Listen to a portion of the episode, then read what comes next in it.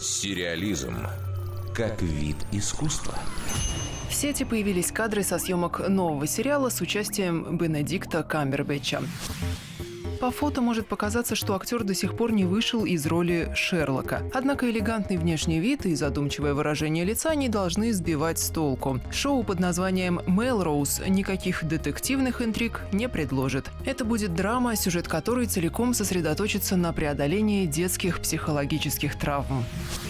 В основу сценария легли произведения современного британского писателя, номинанта на Букеровскую премию Эдварда Сент-Обина. Его творения во многом автобиографичны. Главного героя зовут Патрик Мелроуз. Он вырос в семье английских аристократов, которая была благополучна только в финансовом плане. Мужчину преследуют воспоминания о чудовищных поступках отца и о поведении матери, которая молча закрывала глаза на действия своего супруга. Давние потрясения заставляют Мелроуза искать искать утешение во вредных зависимостях, хотя он и понимает, что это, мягко говоря, не лучший выход.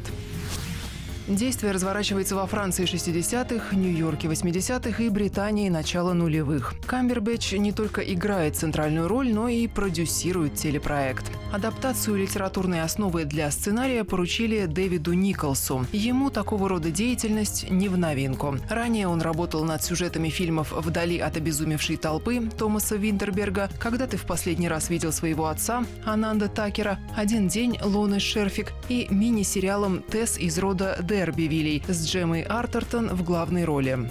Датой премьеры Мейлроуз пока не обзавелся. Дарья Никитина, Радио России, Культура.